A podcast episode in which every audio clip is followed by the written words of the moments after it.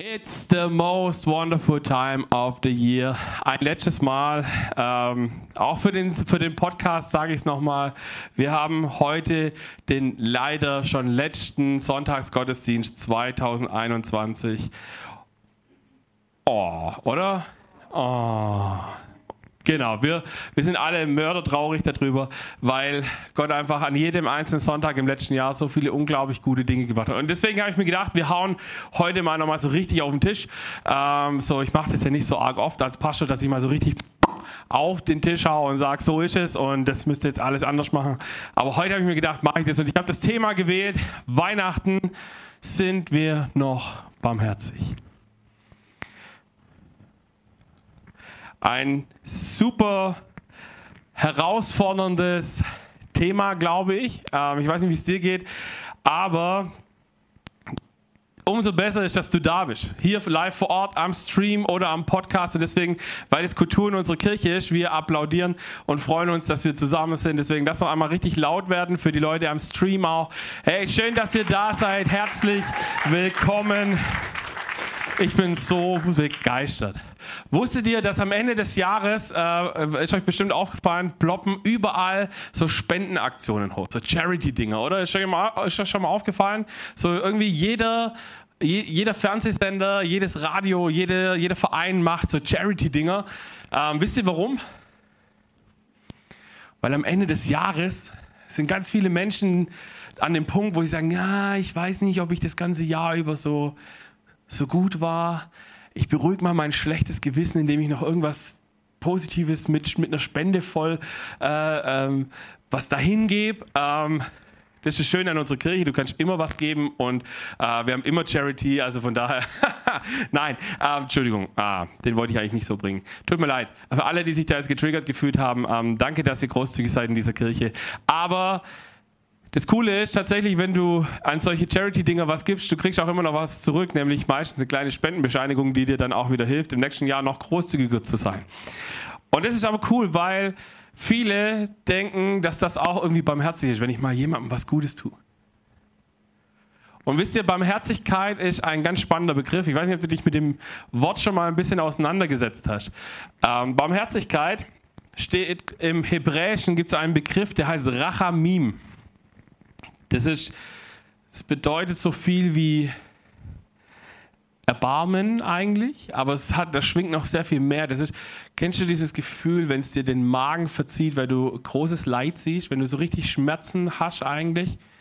Das ist Rahamim. Das ist das, wenn Gott auf unser Leben schaut und sieht, was, wo wir in Dinge reinlaufen, die uns nicht gut tun, in Dinge, die ungesund sind. Und er dann sagt, komm, ich helfe dir raus. Das macht er, weil er dieses Rachamim hat. Oder im, oder im Griechischen gibt es einen Begriff, ähm, der heißt Eleos, der bedeutet so viel wie Mitleid haben, ähm, sich anrühren lassen und Anteilnahme entwickeln. Ähm, das ist, es gibt zum Beispiel eine Stelle in, äh, in den Evangelien, wo es heißt, Jesus schaut auf das Volk Israel und er hat großes Erbarmen, er hat dieses Rachamim-Erbarmen, wo, wo es ihm den Magen zusammenzieht, weil er sagt, Sie sind wie eine Herde Schafe, die keinen Hirten haben.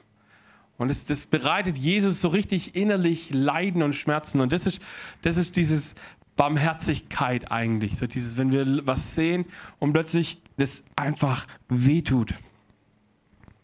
Ähm und das Coole ist, Barmherzigkeit, also weiß nicht, ob es cool ist, aber äh, ich habe gelesen, dass Barmherzigkeit keine natürliche menschliche Eigenschaft ist, aber zeitgleich eine absolut göttliche Eigenschaft. Also bei all den Eigenschaften, die Gott als Vater so hat, ist eine der wichtigsten, dass er barmherzig ist. Und deswegen versuchen viele Menschen, die mit Jesus unterwegs sind, so einen Lifestyle von Barmherzigkeit zu entwickeln, weil sie sagen, das ist wie so ein himmlisches Motiv. So sie versuchen, den Himmel ein Stück auf die Erde zu holen, wenn sie barmherzig werden oder sein sollen. Und das Coole ist, die Bibel ist sehr, sehr einfach und sehr, sehr deutlich, äh, indem sie uns sagt, was wir tun sollen. Lukas 6, Vers 36. Da heißt es, Seid barmherzig, wie euer Vater barmherzig ist. So einfach diese Bibelstelle ist, genauso herausfordernd ist sie. Seid barmherzig. Der Auftrag ist klar. Barmherzig sein. Aber so barmherzig zu sein wie Gott ist manchmal nicht ganz so easy. Und ihr wisst, ich liebe Querverweise in der Bibel. Und es gibt, äh, wenn ihr den, den, äh, das in der Bibel lest, immer diese kleinen äh, Notizen, wo drin steht, wo ähnliche Texte drinstehen. Und es gibt einen, der steht in Matthäus 5, Vers 48, da heißt, ihr aber sollt vollkommen sein, wie euer Vater im Himmel vollkommen ist. Und jetzt wird es herausfordernd. Vollkommen ist ein anderes Wort für perfekt.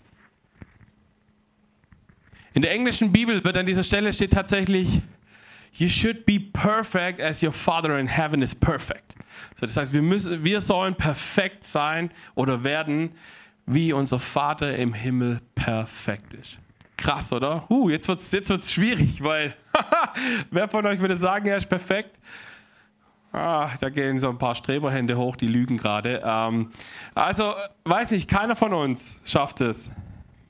Und wisst ihr, was gut ist? Wir sind eine Kirche voll von unperfekten Menschen, die ein gemeinsames Ziel haben, nämlich dem perfekten Gott zu begegnen, dem perfekten Gott anzubeten und in seiner Gegenwart sich entwickeln und, und verändern zu lassen, zu dem, was er eigentlich schon immer in uns sieht.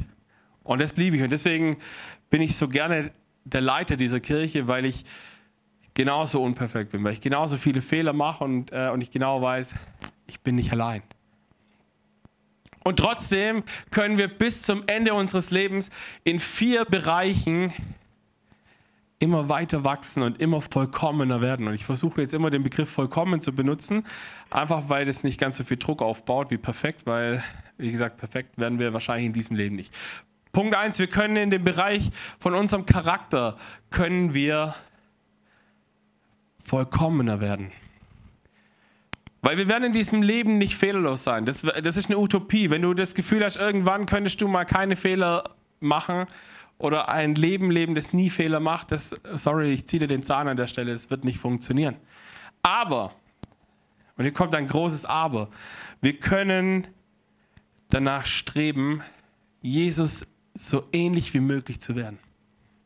Wir können gucken, wie hat Jesus gelebt, was hat er für Werte gehabt und versuchen, die nachzuahmen. Das heißt übrigens Jüngerschaft, nachahmen. Ähm, dass wir sagen, okay, Jesus hat es so und so gemacht, ich versuche es. Jesus hat jeden Einzelnen so angenommen, wie ich. Okay, kann ich nicht immer. Heißt, ich bin da nicht perfekt, aber ich will es werden. Deswegen, Jesus, gib du mir die Liebe für Menschen, die ich nicht habe. Ähm, weil ich gerne ähnlicher sein möchte dir. Ein zweiter Bereich ist der Bereich Heiligkeit. Heiligkeit hat was mit unserem Lebensstil zu tun, ähm, wo die Bibel auch sagt, hey, das sind so die Rahmenbedingungen, die, die Gott mal gesetzt hat und die Gott gut finden würde. Jetzt wissen wir, okay, wir, wir leben vielleicht nicht immer so zu 100 Prozent in diesem Rahmen, aber wir können sagen, wir möchten gerne immer mehr Lebensbereiche dorthin entwickeln, dass sie der Heiligkeit entsprechen. Das Wichtige, Heiligkeit heißt unter anderem, dass wir versuchen, diesen sündigen Werten, und ich finde diesen Begriff Sünde immer ein bisschen tricky, äh, diesen egozentrischen Werten dieser Welt, uns davon abzukehren und zu sagen, okay, ich glaube an einen Gott, dem sind andere Dinge wichtig. Reichtum, Macht und Sex ist das, was in dieser Welt dir glücklich sein verspricht. Und Jesus sagt, nein, das sind andere Werte, die wichtig sind. Das sind andere Dinge, die andere Lifestyle, der, dich, der das wichtig macht.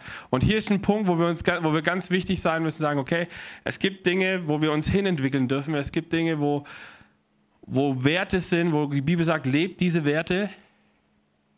Beispiel, ganz unverfängliches Beispiel, Sabbat. Ich weiß nicht, wer von euch den Sabbat lebt. Die Bibel sagt, nimm dir einen Tag in der Woche, wo du Pause machst. Warum? Weil Gott es gemacht hat, das ist schon Grund genug eigentlich. Und das andere ist, weil wir diese Pause brauchen. Wir, wir gehen kaputt. Und wir leben in einer Welt, die dir sagt, du musst höher, schneller weiterkommen. Und sterben äh, oder schlafen kannst du, wenn du tot bist. Und das ist Bullshit. Du kannst es eine Zeit lang machen. Aber wundert dich nicht, es gibt eine Gesetzmäßigkeit im Reich Gottes und die ist so unumstößlich wie Naturgesetze.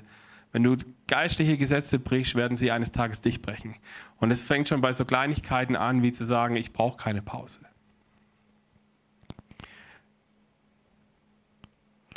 Ein weiterer Punkt, in dem wir, oder weitere Bereiche, in dem wir weiter wachsen können und Jesus ähnlicher werden können, ist in unserer Reife. Ähm, ist ganz wichtig, ist ein Begriff, der in der Bibel immer wieder vorkommt. Wir, wir, sollen reifer werden. Unser Lebensstil sollte sich, wenn wir mit Jesus unterwegs sind, sollten wir so nach ein paar Jahren hoffentlich ne, also anders sein, wie wir es am Anfang waren. Es gibt da so ein cooles Bild, ähm, das ich euch mal bei einer anderen Gelegenheit zeige, wo es, wo es darum geht. Du hast manchmal das Gefühl, so das ist dein Startpunkt, hier geht's los. Und da vorne steht irgendwie Jesus und du gehst so langsam nach vorne. Und das Schlimme ist, wenn du einen Schritt nach vorne machst, dann steht Jesus da und macht auch einen Schritt nach vorne. So, und du drehst dich irgendwann und du denkst, oh krass, ey, diese Lücke nach da vorne. Könnt ihr euch das gerade vorstellen oder komm, wir machen kurz ein spontanes Bild. Davy, komm mal schon vor. Sorry, das ist genau Applaus, das ist mal wichtig. Du bleibst jetzt einfach schon hier stehen. Wir spielen jetzt einfach mal so, dass du äh, der Herr Jesus bist und du drehst dich in die Richtung und wenn ich einen Schritt gehe, dann gehst du auch einen. Also, äh, Alex, komm mal schon her. Ich liebe das, Spontanität. Komm, Mut! So. Du bleibst jetzt einfach hier stehen, okay? Also Alex ist mein Startpunkt.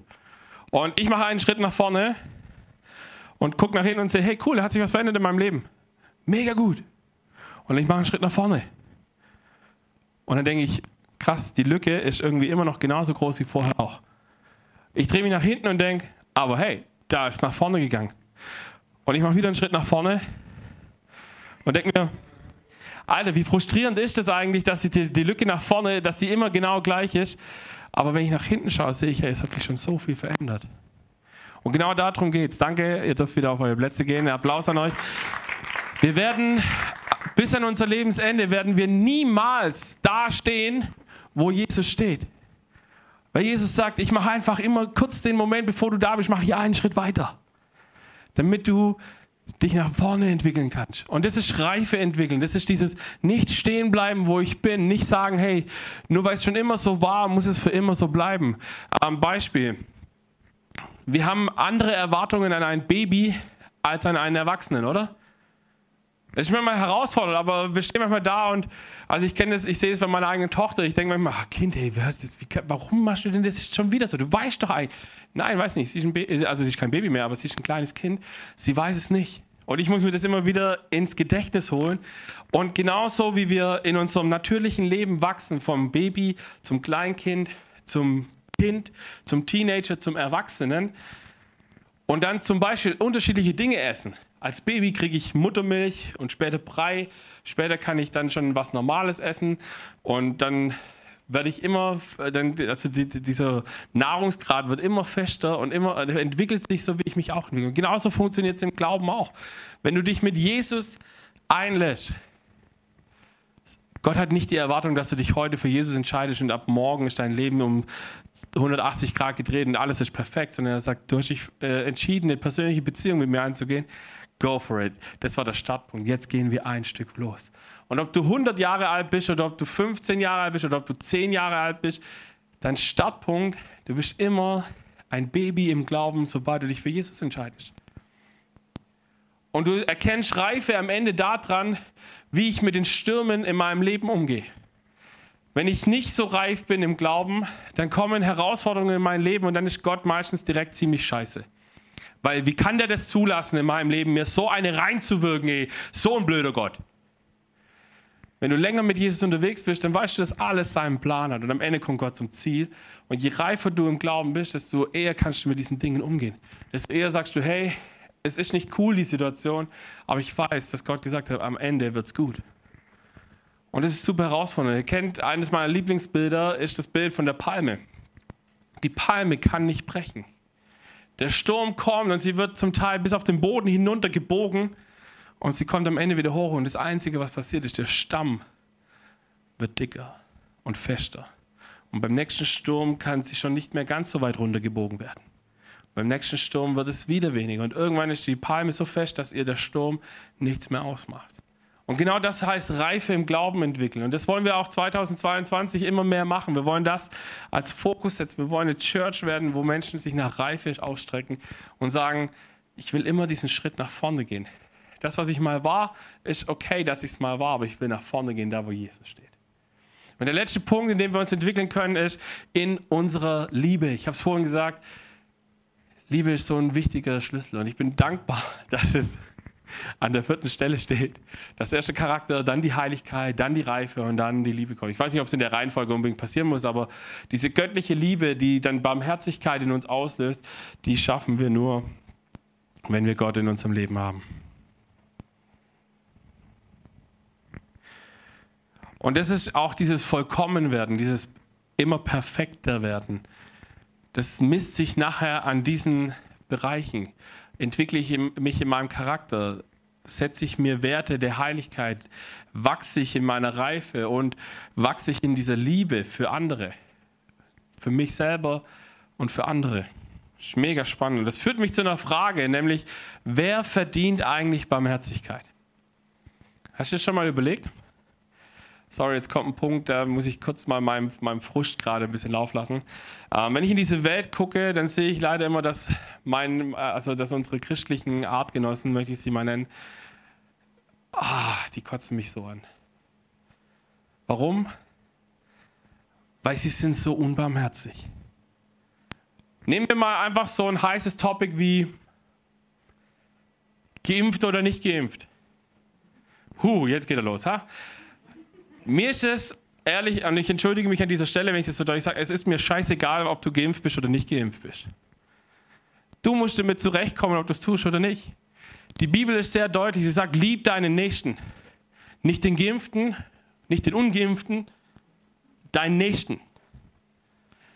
Und es nervt mich so hart, wenn du plötzlich dastehst und, und dann das siehst, was hier gerade auch passiert. Und wisst ihr, ich rede nicht von den Leuten, die Jesus nicht kennen. Ob die sich spalten, da kann ich nichts dafür. Aber wenn ich sage, ich glaube an diesen Jesus und ich spalte mich am Schluss, hey, dann habe ich das nicht verstanden, worum es geht. Ich will dich challengen, wenn du an dem Punkt gerade vielleicht bist, auch am Stream oder so, und du sagst, oh, ich weiß gar nicht, wie ich umgehen soll damit.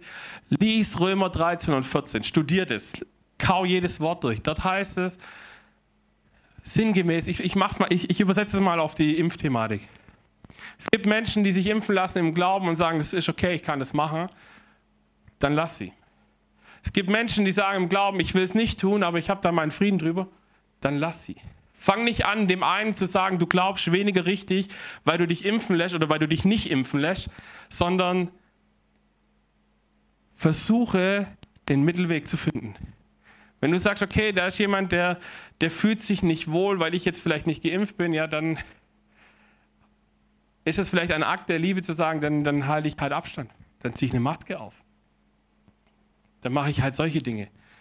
Oder andersrum, wenn ich sage, ich bin geimpft und alle Ungeimpften sind irgendwie kacke, als Christ eine absolute Bullshit-Antwort, dann muss ich sagen, du hast nicht verstanden. Dann sag, okay, wenn du dich, wenn du dich wohler fühlst, so wie du es hast, dann ist okay, dann, dann bleiben wir halt auf Abstand miteinander.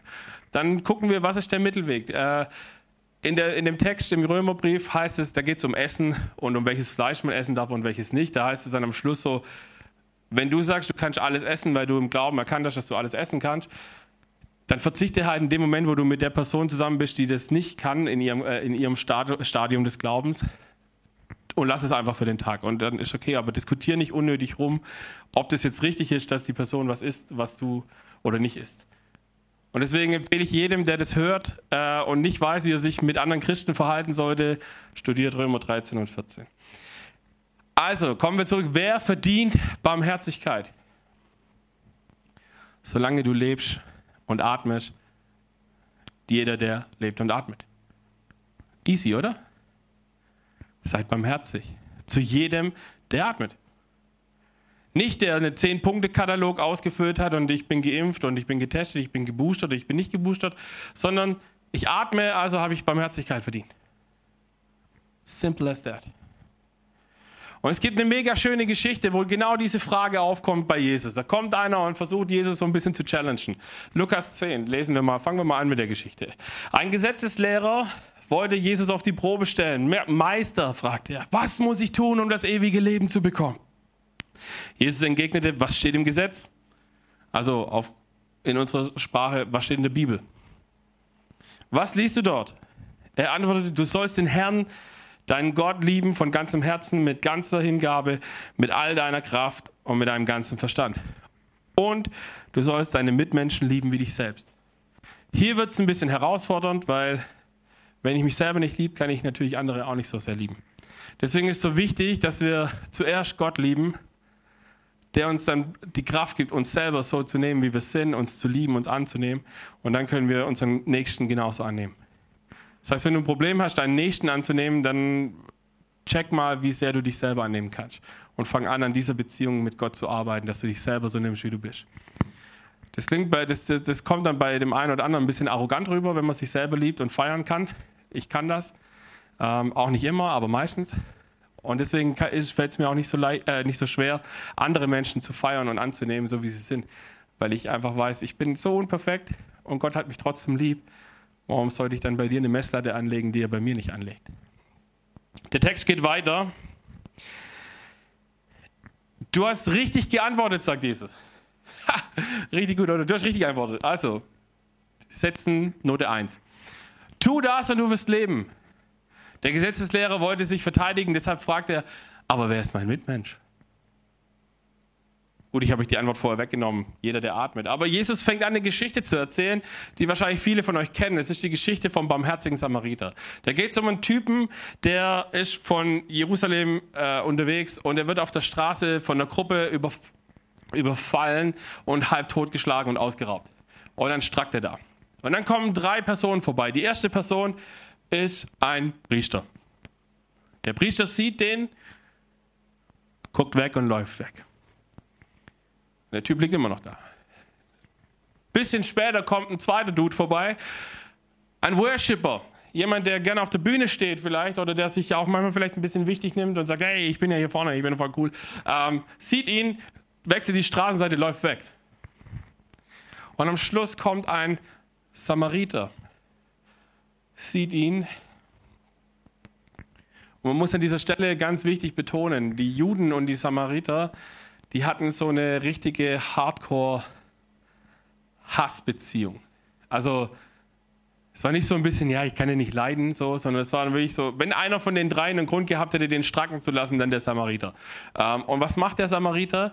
Er geht los, er, er, er reinigt seine Wunden, er, er wirft ihn, nein, er, er, packt ihn auf sein Pferd drauf und, oder auf seinen Esel oder was auch immer er dabei hatte. Er bringt ihn zum nächsten Dorf, bringt ihn in einen Gasthof, sagt, hey, pfleg den gesund, hier hast Kohle dafür, wenn es teurer wird, ich komme demnächst vorbei und dann zahle ich die Rechnung, die offen ist. Das ist der Barmherzige in der Geschichte. Die Geschichte hört auf. Jesus sagt folgendes in Lukas 10, 36. Was meinst du?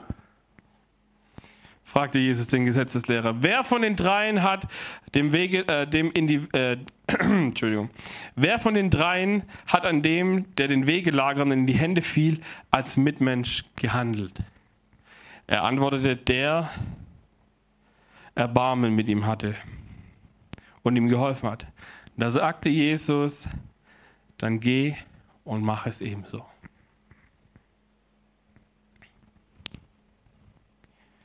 Wer ist mein Nächster?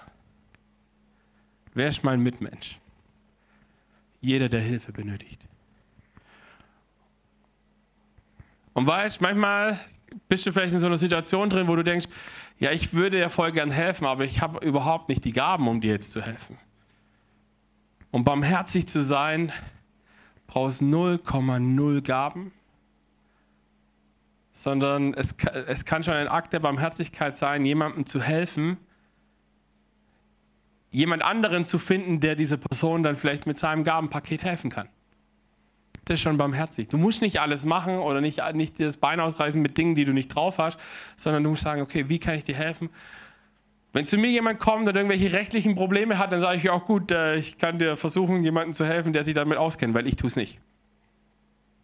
Wenn jemand kommt und sagt, ah, ich würde gerne Gitarre lernen, ich habe aber kein Geld, dann sage ich, kein Problem, ich bringe Gitarre bei, weil das kann ich. So, du vielleicht aber nicht. Deswegen ist es so wichtig zu sagen, Barmherzigkeit hat nichts mit dem zu tun, was ich jetzt wirklich aktiv dir helfe oder nicht helfe, sondern dass ich dir helfe. Das ist barmherzig. Sobald ich dieses Mitleid spüre, sage, hey, da, da geht es jemandem nicht gut, dem gehe ich hin. Und manchmal reicht es schon einfach nachzufragen. Sind wir zu gehen, hey, den habe ich schon länger nicht gesehen. Ich frage mal, hey, wie geht's dir? Magst mal reden? Ich höre auch gerne mal nur zu. Mega. Barmherzig hoch 10. Wer von euch mag es praktisch zum Ende dieser Message? Gibt es ein paar Leute, die Praxis mögen? Super. Ich, ich, ich mache es praktisch mit euch. Ich, ich, ich zeige euch die sechs Werke der Barmherzigkeit. Es gibt nämlich sechs konkrete Dinge, die wir tun können, um mega barmherzig zu werden. Und Jesus ist wie immer ziemlich klar, sehr deutlich und sagt uns, was wir tun sollen. Und wie es auch praktisch werden kann, unser Glaube. Es gibt ähm, am Ende vom Matthäus-Evangelium gibt es äh, die sogenannten Endzeitreden, da wo Jesus sagt, was passiert, wenn er wiederkommt. Und dann erzählt er in einer dieser Endzeitreden, er, erklärt er, wenn ich wiederkomme, dann werde ich die Welt einteilen in Schafe und in Böcke. Die Schafe werden von meinem Vater im Himmel willkommen geheißen, die anderen gehen in die Hölle. Und es gibt so einen Nebensatz da drin, wo es heißt, und ihr werdet euch wundern, wer in welcher Gruppe steht. Die, die vermeintlich in der Schafgruppe sich äh, denken, dass sie drin sind, sind vielleicht gar nicht unbedingt in dieser Schafgruppe drin. Und die, die denken, na gut, ich bin eh bei den Böcken, stehen vielleicht gar nicht unbedingt bei den Böcken. Und es ist mega interessant, weil da heißt es dann in Matthäus 25, dann wird der König zu denen auf der rechten Seite sagen, kommt her, ihr seid von meinem Vater gesegnet, nehmt das Reich in Besitz, das seit der Erschaffung der Welt für euch vorbereitet ist. Denn ich war hungrig und ihr habt mir zu essen gegeben. Ich war durstig und ihr habt mir zu trinken gegeben. Ich war ein Fremder und ihr habt mich aufgenommen. Ich hatte nichts anzuziehen und ihr habt mir Kleidung gegeben. Ich war krank und ihr habt euch um mich gekümmert. Ich war im Gefängnis und ihr habt mich besucht. Krass.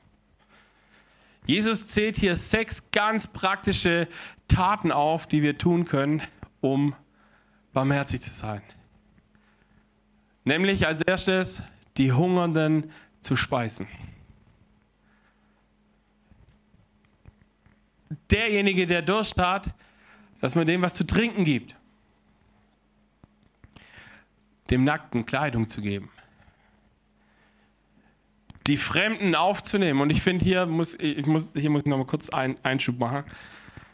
Ich finde es immer mega lächerlich, wenn, äh, wenn man so die letzten Jahre auch vor Corona schaut, hier wie so diese möchtegern äh, ähm, christlichen Abendland-Werteverteidiger da im Osten äh, demonstrieren gegangen sind, um ja die ganzen Fremden von den Grenzen wegzuhalten, weil die ja ach, unsere ach so christlichen Werte mit Füßen treten. Diejenigen, die da auf die Straße gehen, tut mir leid, wenn ich jetzt irgendjemand verletze, aber die sind die, die diese Werte treten, weil Jesus sagt, es ist barmherzig, es gehört zu unseren christlichen Werten, Fremden Heimat zu geben. Und ich bin absolut kein Linker, aber ich sage immer, solange wir in irgendwelche Länder Waffen verkaufen, dann müssen wir die auch mit, mit Handkuss aufnehmen, die vor diesen Waffen fliehen. Und deswegen ähm, ist es absolut christlich zu sagen, wir nehmen fremde Menschen auf. Auch Menschen, die nicht das glauben, was ich glaube. Barmherzigkeit, jeder, der atmet. Ne? Habt ihr? Jeder, der atmet um die Kranken kümmern, ist eine Tat der Barmherzigkeit. Und das ist in einer Zeit wie Corona ist natürlich super spannend, weil was machen wir? Wir laufen weg vor den Leuten. Wir hauen sie in eine Quarantänezeit rein, wir, wir, wir meiden die Menschen, äh, wir sind weg von denen. Hauptsache, sie, wir, wir haben kein Ding.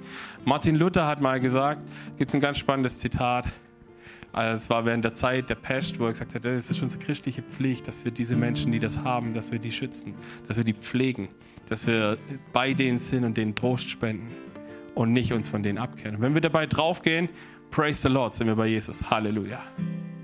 Da gibt es keine Krankheit mehr. Stark, oder? Und das letzte ist die Gefangenen besuchen.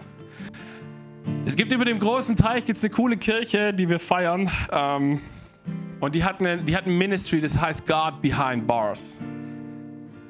Und die feiern jeden Sonntag im Gefängnis Gottesdienste, machen so Video-Live-Übertragungen in die Gefängnisse und, und feiern da und erleben, wie Menschen Jesus kennenlernen, die davor irgendwelche Menschen vielleicht umgebracht haben äh, und plötzlich erkennen, scheiße, mein Leben ohne Jesus war so für den Arsch, ich muss was verändern. Und ich habe so den Traum, irgendwann mal so was ähnliches zu haben, so, so eine so eine Ministry-Arbeit mit einfach mit Leuten, die genau diese Bereiche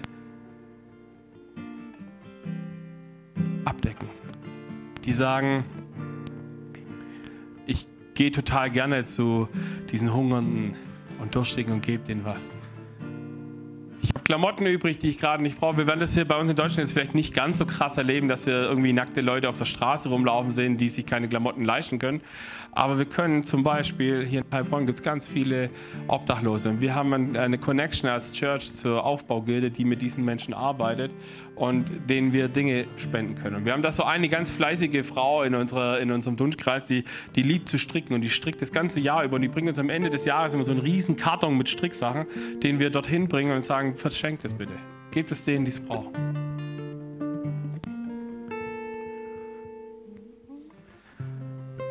Und die Menschen, die in dieser Gruppe von den Schafen sind und sich nicht darin vermutet haben, stellen ganz berechtigt folgende Fragen. Dann werden die Gerechten fragen, Herr, wann haben wir dich hungrig gesehen und dir zu essen gegeben? Oder durstig und dir zu trinken gegeben? Wann haben wir dich als Fremden aufgenommen? Oder wann haben wir dich gesehen, als du nichts zu anziehen hattest und haben dir Kleidung gegeben? Wann haben wir dich krank gesehen oder im Gefängnis und haben dich besucht? Darauf wird der König ihnen antworten, ich sage euch, was immer ihr einem meiner geringsten Brüder getan habt, und wäre er noch so gering geachtet gewesen, das habt ihr für mich getan. Und jetzt kommen wir kurz an einen, vielleicht an einen heiklen Punkt. Wir sehen ganz oft in der Stadt so Leute, die da mit ihren Schildern sitzen und die oft auch so zu solchen Drückerbanden gehören und die das, was man ihnen da gibt, wo das nicht bei denen ankommt. Und wenn du dich fragst, wie du denen was Gutes tun kannst, ich, ich mache das immer folgendermaßen. Wenn da drauf steht, ich brauche was zu essen, dann lade ich die ein und sage, da vorne ist ein Bäcker, wir gehen jetzt hin und du suchst dir was aus. An ihrer Reaktion sieht man relativ schnell, ob sie wirklich nichts zu essen und zu trinken haben oder nicht. Oder ob sie das nur machen, weil sie die Kohle irgendwie einsacken müssen. Und das ist kein gutes Ding, dass sie das überhaupt machen müssen. Da sollten wir vielleicht mal mit sozialer Gerechtigkeit ein bisschen anfangen, was zu ändern. Aber, aber werde praktisch. Nicht unbedingt mit Geld, sondern eher zu sagen, okay, wenn du was brauchst, ich gebe dir das, was du brauchst, in Material vielleicht. Das ist manchmal einfacher. Und das Coole ist, dieses Gleichnis von Jesus heißt nicht, dass wir anfangen müssen und dass wir uns den Himmel verdienen können, indem wir diese Werke tun, sondern Barmherzigkeit fängt da an, wo ich Gottes Liebe bei mir selber erfahren habe. Und wenn ich die Liebe von Gott erfahren habe, dann kann ich nicht anders, als sie weiterzugeben. Und dann wird es in diesen verschiedenen, das sind ja nur beispielhaft sechs Dinge, wo Jesus nennt, aber in diesen kann es sicher, kann es ersichtlich werden. Und weißt du, was das Gute ist? Du kannst diese Taten tun, egal ob du reich oder arm bist. Du kannst diese Dinge tun, ob du super talentiert bist und viele Gaben hast oder nicht. Du kannst diese Dinge tun, egal ob du besonders intelligent bist oder nicht. All diese Dinge sind nicht wichtig, um das zu tun, sondern es ist dieses, ich fange an, es zu tun. Ich fange an, mein Umfeld zu verändern. Diese Vision, die wir als Kirche haben, das Licht in dieser Stadt zu sein, das Licht in meinem Umfeld zu sein, das fängt dort an, wo ich in meinem Umfeld anfange, genau diese Dinge zu tun. Und weil es überhaupt keine Talente braucht dafür, haben wir auch überhaupt keine Entschuldigung, es nicht zu tun. Und ich weiß nicht genau, wie es dir gerade geht. Vielleicht bist du gerade übelst gechallenged von mir. Dann ist gut. Das ist das, was, glaube ich, was Gott heute vorhatte. Aber tu es nicht, weil ich gesagt habe, du musst es tun, sondern tu es, damit die Menschen in deinem Umfeld die Liebe von Gott erleben. Und ich glaube, dass das einen riesen Unterschied machen kann in unserem, in unserem Leben, in dem Leben unserer Familien, in dem Leben unserer Freunde, überall dort, wo wir hinkommen. Und wie gesagt, du musst nicht besonders reich sein, du musst nicht besonders viele Gaben haben, sondern du musst einfach anfangen.